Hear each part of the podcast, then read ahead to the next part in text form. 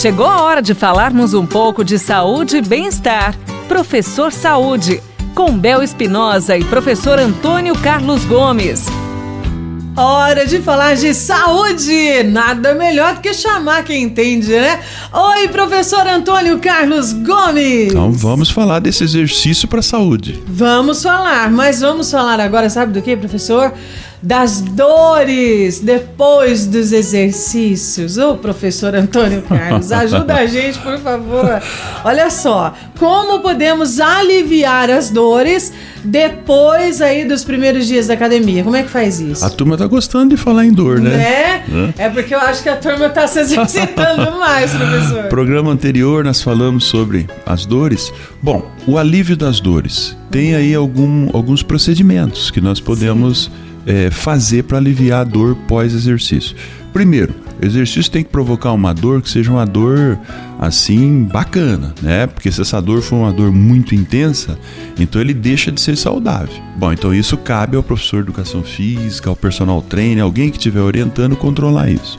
Mas existem algumas formas. Por exemplo, quando eu faço trabalhos, por exemplo, de circuitos, trabalho de musculação, corridas, natação, que dá muitas dores musculares, uma, uma sugestão é aliviar a dor com o próprio exercício. Ou seja, você fazer exercícios de alongamento de baixa intensidade. Uhum. Por quê? Quando você faz exercício de alongamento, você gera uma tensão no músculo. Quando você joga, é, gera aquela tensão, aquela contração muscular, nós aumentamos o fluxo de sangue que lá chega. E quando chega uma maior quantidade de sangue, chega uma maior quantidade de oxigênio. Uhum. E o oxigênio é o analgésico, vamos chamar assim, para tirar, uhum. cicatrizar essas microlesões e tirar a dor. Então, esse é o primeiro. Um segundo é alguém fazer uma massagem bem leve naquela região que está dolorida. Tá. Porque a massagem também vai produzir calor, tá. vai, vai criar a mesma situação de eu alongar.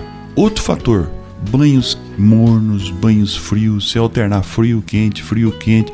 Então, para você fazer o relaxamento do músculo, a vasoconstrição e o relaxamento também para diminuir e aumentar o fluxo sanguíneo no corpo. Isso também ajuda. Ah, que legal. Gelo ajuda. Ah. Uma sauna ajuda.